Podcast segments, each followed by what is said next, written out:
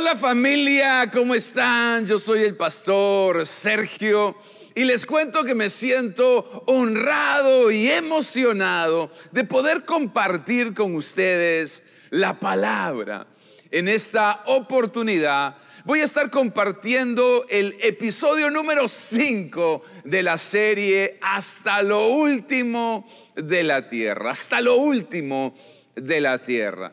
Sin embargo, permítanme recordarles dos ideas claves que vimos la semana pasada. La primera, la primera, para Dios más importante que tu habilidad es tu disponibilidad. Vimos que Dios no usa gente perfecta, Dios usa gente dispuesta, ya que Él es un experto en escoger a los marginados, en calificar a los descalificados y en usar a los descartados. Y la segunda idea, la segunda idea fundamental que vimos la semana es que Dios no solamente nos califica, sino también nos empodera. En otras palabras, Dios no solamente nos da sus credenciales, Dios no solamente nos da su aprobación, sino que también nos da su autoridad, nos da su poder para hacer su obra. Así que teniendo estas dos ideas claras, Dios me califica, Dios me empodera, vamos de lleno al texto base. Este es el texto clave de toda esta serie. Mateo 28 del 18 al 20. Vamos a, a leerlo juntos. Dice así, Jesús se acercó entonces a ellos y les dijo, se me ha dado toda autoridad en el cielo y en la tierra. Por lo tanto, vayan y hagan discípulos de todas las naciones, bautizándolos en el nombre del Padre, del Hijo y del Espíritu Santo, enseñándoles a obedecer todo lo que les he mandado a ustedes. Y les aseguro que estaré con ustedes siempre. Voy a estar con ustedes siempre hasta el fin del mundo. Un estudio reciente que se hizo dentro de la iglesia demostró que más del 50%, sí, escuchaste bien, más del 50% de los cristianos no conoce o no sabe cuál es la gran comisión. Sin embargo, en Mateo 28 Jesús dejó muy claro cuál era su misión. Ir y hacer discípulos. Ir y hacer discípulos. Esta misión es conocida como la gran comisión, como la gran comisión. Noten, no es el gran consejo no es el gran principio, es la gran misión. Es una misión. El gran misionero británico Hudson Taylor lo dijo de esta manera. La gran comisión no es una opción que debemos considerar, es un mandato que debemos obedecer. No, no es una idea que debemos considerar, es un mandato que debemos obedecer. Por lo tanto, si tú eres un discípulo de Jesús, ¿cuántos de ustedes son discípulos de Jesús? Si tú eres un discípulo de Jesús, debes tomar en serio la gran comisión. Debes tomar en serio la gran comisión. La gran comisión es el plan de Dios para salvar la humanidad. Y quiero recordarte, no hay plan B. No hay otro plan, no hay plan de contingencia. Este es el plan. Esta es la misión de Jesús para nosotros. Vayan y hagan. Vayan y hagan discípulos en todas las naciones. Me encanta una traducción que dice, hasta lo último de la tierra. Hasta lo último de la tierra. ¿Cuántos están conmigo en esta misión de hacer discípulos hasta lo último de la tierra? ¿Cuántos creen que lo podemos lograr en el nombre de Jesús? Dale bien fuerte ese aplauso al Señor. Amigos, debemos entender que si la iglesia pierde la misión, muchas personas van a perder el cielo. Lo voy a volver a decir. Si la iglesia, si nosotros perdemos la misión, muchas personas van a perder el cielo. Por eso como discípulos de Jesús, y lo voy a volver a preguntar, ¿cuántos de ustedes son discípulos? Si tú eres un discípulo de Jesús, la gran comisión no es la gran idea, no es el gran principio, no es el gran consejo de Jesús, es el gran mandato de Jesús. Vayan y hagan. Está en imperativo. No es opcional, tenemos que hacerlo. Hay un mundo que nos está necesitando, que desesperadamente está necesitando escuchar las buenas nuevas de Jesús. Y tú y yo tenemos el privilegio de que Dios nos ha escogido para ser sus testigos. Por lo tanto, debemos venir y congregar para luego salir y ganar. Debemos venir y alabar para luego salir y disipular. Debemos venir y recibir para luego salir y servir. Recuerden, no solo asistimos a la iglesia, somos la iglesia. ¿Cuántos de ustedes son la iglesia?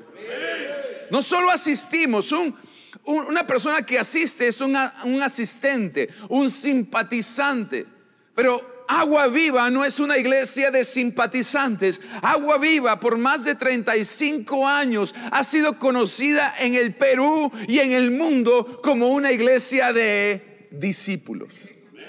Y un discípulo entiende la importancia de la gran comisión. Un discípulo entiende que esto es el corazón de Jesús. Fueron sus últimas palabras. Estas son las últimas palabras de Jesús a sus discípulos. Esta, este es el legado que Jesús le iba a dar a sus discípulos. Estas eran las últimas instrucciones. Y en esas instrucciones les dijo, muchachos, les tengo una misión. Vayan y hagan discípulos. Vayan y hagan discípulos. Yo quiero que notes, la gran comisión es verbo, no sustantivo. Y no, no soy arjona, pero es verbo y no sustantivo. Es vayan y hagan. Vayan y hagan. Es, es verbo. E, es, es acción. la, la gran comisión es activa, no pasiva. La gran comisión es activa, no pasiva. Jesús no dijo, vean y esperen. Dijo, vayan y hagan. Es acción. Ya que hay una, algo muy importante. La gran comisión es plural, no singular. Mira cómo están los verbos. Vayan y hagan. No le dijo Pedro, anda y haz. Le dijo a todos los que estaban escuchándolo. Y en esa reunión estaban aún más de los doce apóstoles.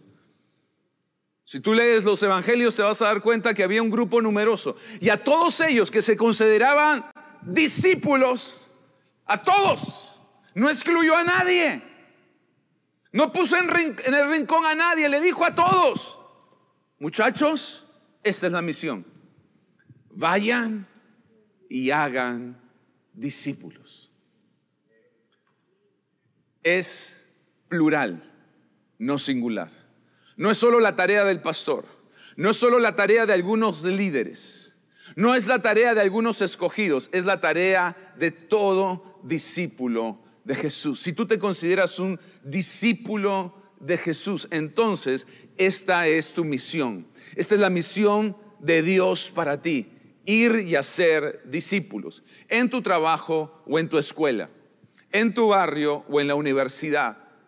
Haz discípulos.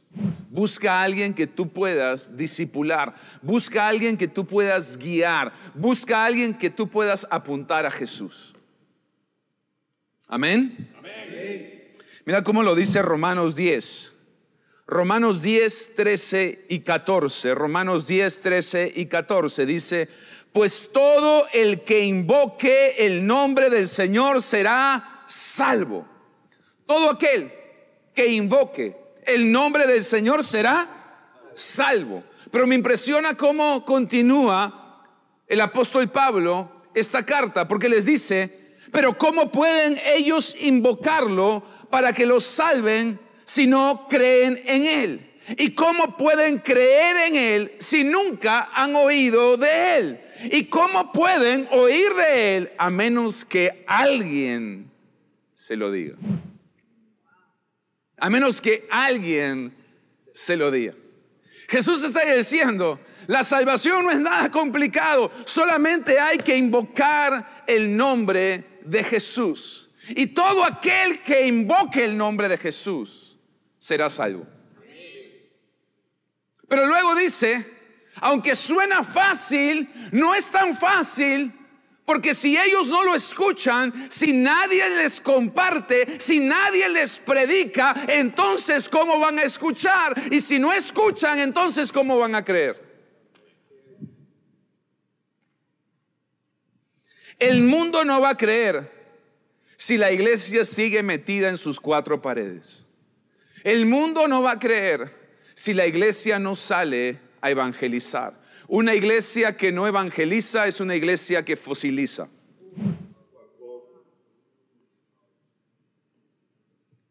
El problema de muchos cristianos, y acá préstame atención, el problema de muchos cristianos es que han entendido que han sido salvados por Jesús, pero aún no han descubierto que también han sido enviados por Jesús. No solamente hemos sido salvados por Jesús, hemos sido enviados por Jesús. Jesús primero les dijo a sus discípulos, vengan, síganme. Pero luego les dijo, ahora los envío, ahora los mando. Así que primero hay que seguir a Jesús, primero hay que creer en Jesús, pero luego hay que continuar este viaje de la vida cristiana ya no solo creyendo, sino obedeciendo. ¿Obedeciendo qué? La gran comisión. ¿Cuál es la gran comisión? No es nada complicado. Ir y hacer. Ir y hacer. ¿Qué cosa? ¿Qué cosa? No los escuché. ¿Qué cosa? Discípulos. Discípulos. De Jesús. Hemos sido salvados por Jesús pero también hemos sido enviados por Jesús. Hemos sido salvados de nuestro pasado, pero hemos sido enviados con un propósito. Enviados con un propósito. Jesús te salvó con un propósito. Dios quiere usar tu vida para salvar, para restaurar, para disipular, para bendecir a otras personas. No, no me escuchaste. Dios quiere usar no solamente mi vida y la de algunos cuantos, Dios quiere usar tu vida. Tú que me estás escuchando, sí, a ti te estoy hablando. Dios quiere usar tu vida para hacer la diferencia en otras personas. Dios quiere usar tu vida para alcanzar a un perdido. Dios quiere usar tu vida para disipular a un amigo. Dios quiere usar tu vida para bendecir a otros. Wow.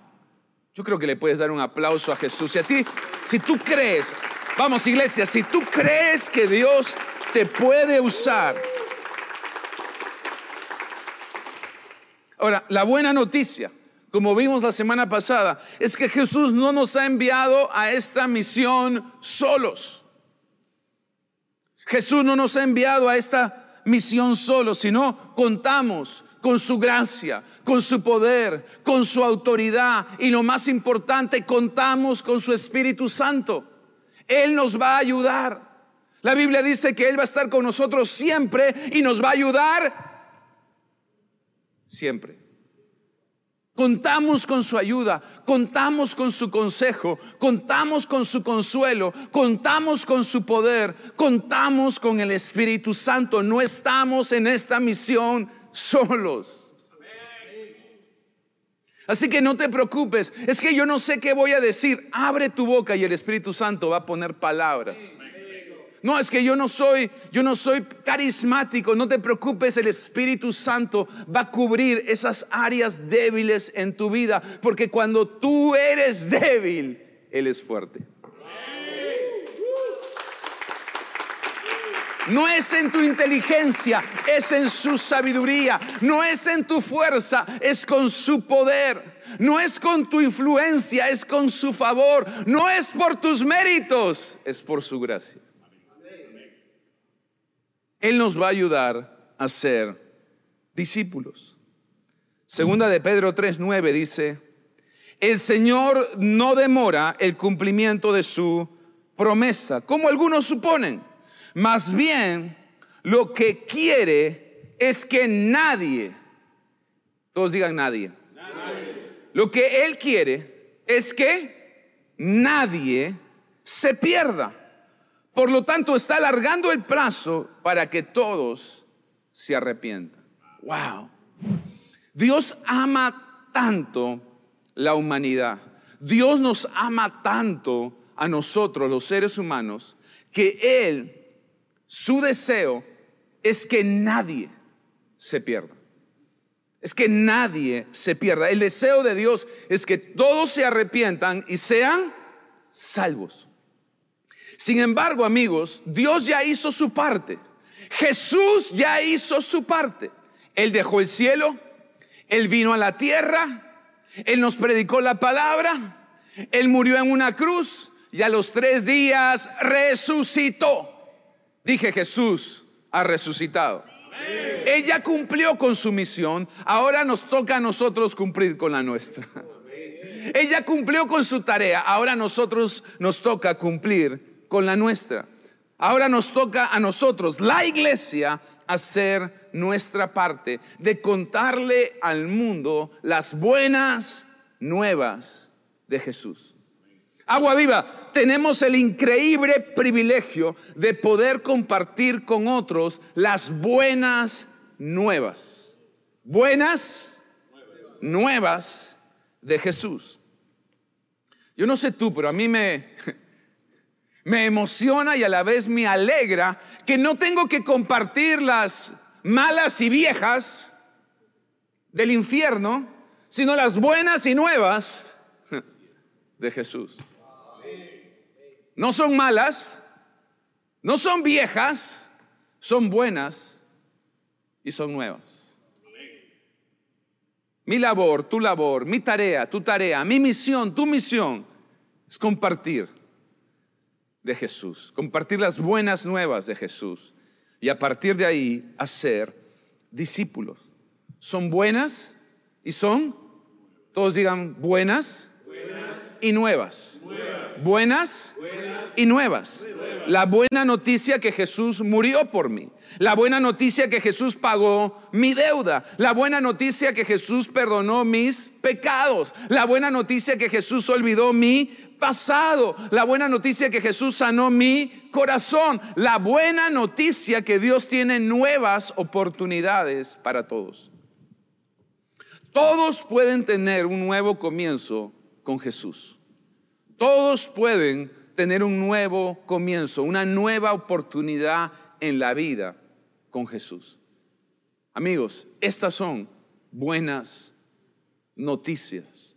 En un mundo desesperado por afirmación, en un mundo desesperado por esperanza, en un mundo desesperado por paz, en un mundo desesperado por futuro, estas son buenas noticias. Jesús puede sanar nuestro pasado, cambiar nuestro presente y bendecir nuestro futuro. Son buenas nuevas. Son buenas nuevas. Ahora, es muy importante, iglesia, toma nota de esto. No somos jueces, somos testigos. Voy a volver a decirlo. Jesús dijo, ustedes serán mis testigos. Él no, dijo, ustedes serán mis jueces. Hay una gran diferencia en ser un testigo y ser un juez. El trabajo de un juez es sentenciar, es condenar. El trabajo de un testigo es anunciar y proclamar. ¿Por qué muchas personas no quieren venir a la iglesia? Tienen rechazo a la iglesia, están a la defensiva, porque muchos cristianos tienen la labor o piensan que su labor es la de juez. Pero Dios no te ha pedido que seas un juez, Dios te ha pedido que seas un testigo. El juez está señalando, criticando, condenando y juzgando a las demás personas. Esa no es tu tarea. Ah, no les gustó eso, pero se los voy a volver a decir. Esa no es tu tarea. De hecho, eso es lo que hace el enemigo. Si tú estás haciendo eso, tú estás siendo cómplice más bien del enemigo. Tú estás cumpliendo la misión del enemigo. Tu misión, por el contrario, es anunciar cosas buenas. Es decirle al mundo que en Cristo hay esperanza, que en Cristo hay futuro, que en Cristo hay vida eterna. Esas son buenas nuevas. Buenas y nuevas. No viejas y malas. No un juez, eres un eres un testigo. Así que compartamos de Jesús. Compartamos del amor, de la gracia y la fe, sabiendo que es la tarea del Espíritu Santo, no tu tarea. Convencer, redarguir, cambiar o transformar a las personas. Tu tarea es predicar. Algunos la van a aceptar, algunas la van a rechazar. Esa es parte de la gran comisión. Hasta al propio Jesús hubieron personas que le dieron la espalda. Así que no te sientas mal. No te están rechazando a ti. Están rechazando las buenas nuevas de Jesús. Así que no, no te debe afectar a término personal cuando alguien no quiere escuchar, cuando tú le predicas, cuando alguien te rechaza, cuando alguien te cierra una puerta. Tu tarea no es tratar de convencer a esa persona, tratar de, de a esa persona y mucho menos tratar de cambiar a esa persona. No lo vas a poder hacer. Tú encárgate de predicar y el Espíritu Santo se va a encargar de tocar, sanar, cambiar, transformar vidas en el nombre de Jesús. ¿Cuánto lo cree? Dale un aplauso a Jesús. Ok, ahora sí quiero que le des un aplauso con todo tu corazón. El mejor aplauso, el mejor aplauso de este fin de semana.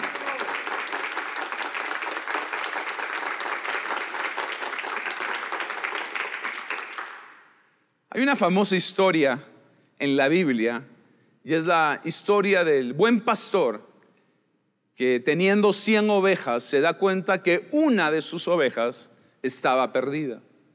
Y la Biblia dice que poniendo a buen recaudo las 99, este buen pastor salió a buscar su oveja perdida.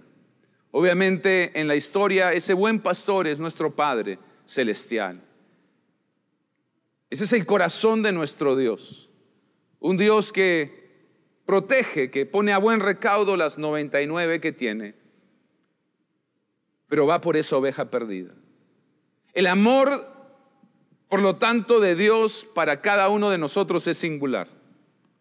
Él no dice, ah, porque ya hay bastantes en la iglesia, no me importa el resto. No, Él ama a cada persona de manera individual, de manera singular. Dios nos ama a todos, pero Dios te ama a ti de manera singular.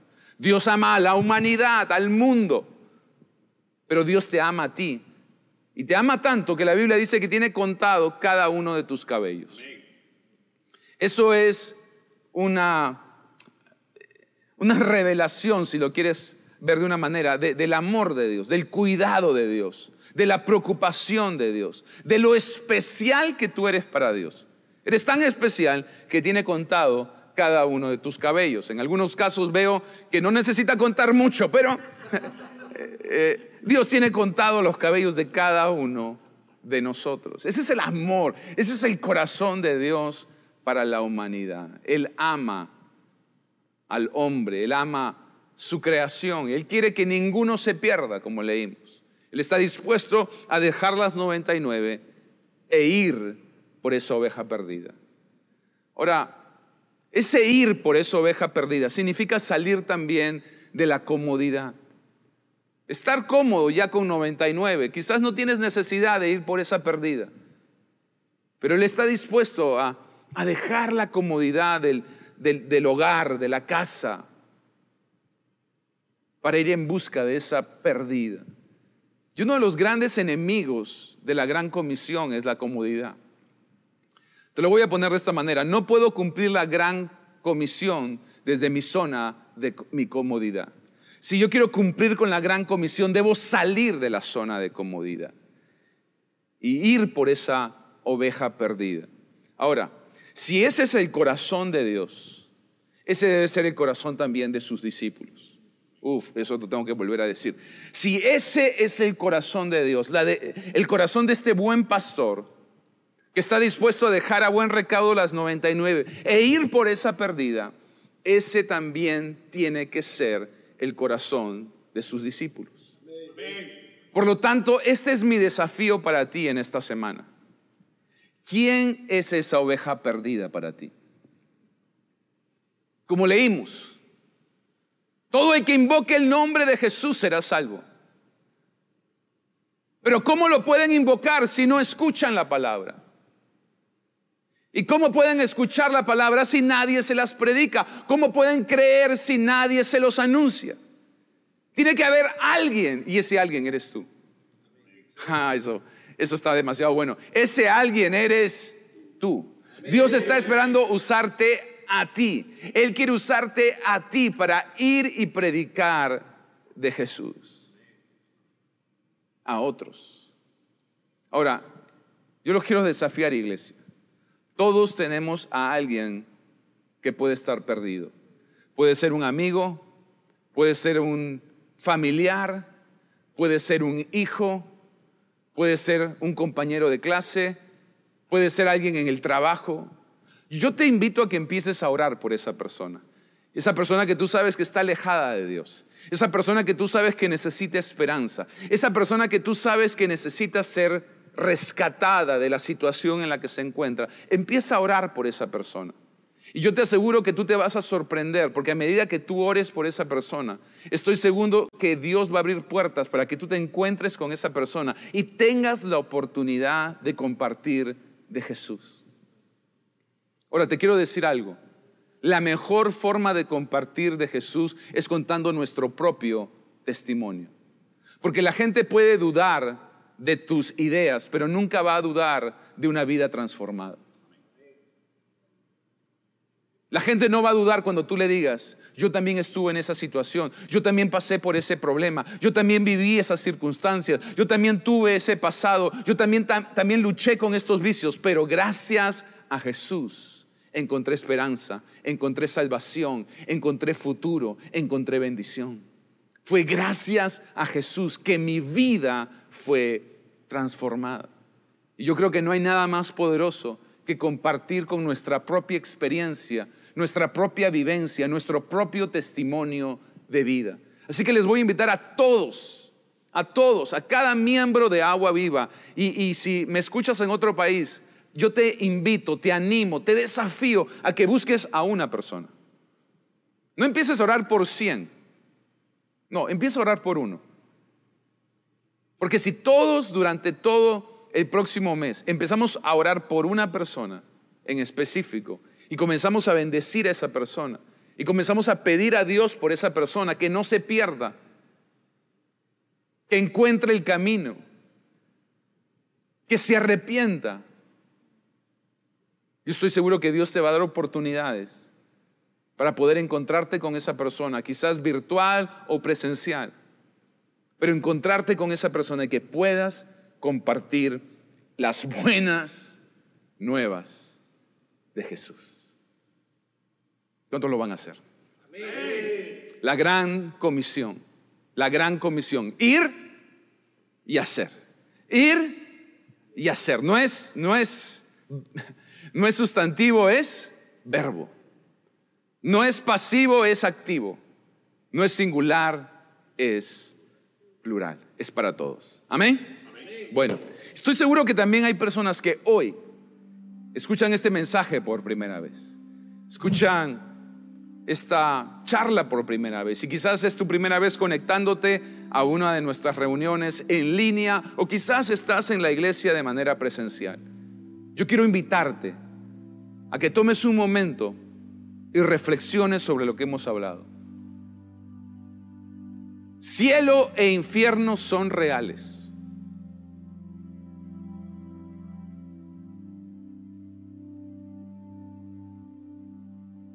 Y una oración puede hacer toda la diferencia del mundo.